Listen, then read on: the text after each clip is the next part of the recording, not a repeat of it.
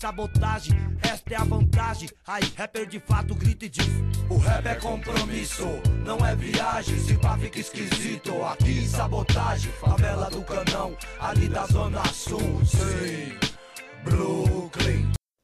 Desde os anos 90, o rapper Sabotage deixava claro que o rap não era bagunça, e toda história que acompanha as letras e rimas prova isso.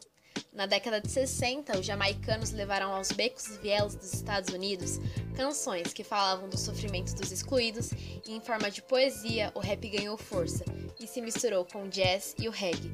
O especialista em cultura brasileira, Alexandre Barbosa, explica como o gênero musical é símbolo de resistência e leva protagonismo aos jovens da periferia. E hoje quem dá continuidade a esse protesto na música nacional é principalmente o rap. É, então ele fala das mazelas, ele fala das comunidades, ele traz uma coisa que é importante, que é o protagonismo.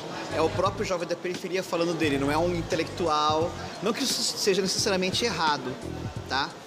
É, mas num, é, é, o, é, o, jovem da periferia falando do que ele está vendo, do que ele está sentindo. Isso dá um, um sentimento de representatividade muito grande.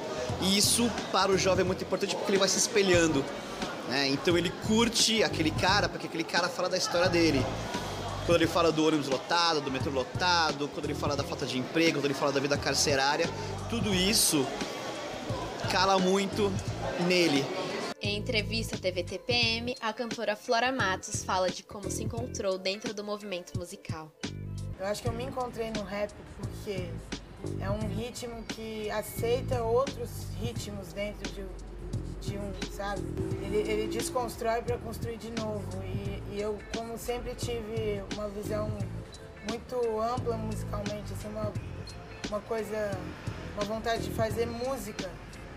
Independente do ritmo, foi um ritmo onde eu me encontrei e eu vi que dava para eu variar bastante. Apesar de hoje muitas mulheres se encontrarem dentro do rap, o machismo faz parte disso. Em um cenário composto predominantemente por homens, as mulheres buscam se posicionar em meio às músicas com letras machistas e misóginas. Carol Conká contou a Lázaro Ramos como foi a sensação ao ver suas músicas de empoderamento feminino ganhando força a gente tem que rodar o discurso, entendeu? Uhum. Ficar com. A gente pode ter o mesmo, a mesma essência, mas ficar com a mesma palavra do discurso. Aqui ninguém gosta de mesmice. A gente tem que mudar. Então eu falei, eu vou falar já que é pra tombar, tombei. E eu quero ver machistas cantando essa música sem perceber que estão cantando. E aí eu vi isso acontecendo.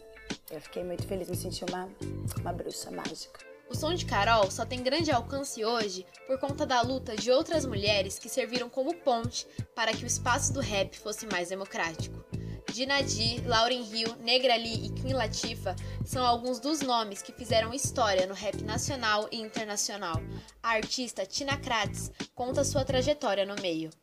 Eu entrei para esse mundo mesmo foi em 2017 eu comecei a me apresentar, sabe, tipo solo e tudo mais. Antigamente eu ia nos eventos, mas eu só cantava junto com os amigos.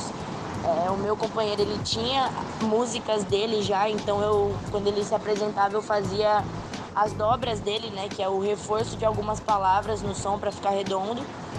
E depois disso, depois de eu fazer bastante isso, que eu comecei a me assumir como uma MC e me apresentar como o meu nome mesmo, sabe? Há pouco tempo, Apenas MCs eram chamados para participar dos programas de rádio e suas músicas ficavam nas paradas de sucesso, mas as mulheres não eram convidadas para dividirem o mesmo espaço que o homem.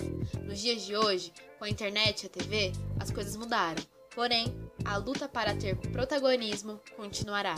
De São Paulo, Maria Vitória Freitas para a Rádio Fapcom.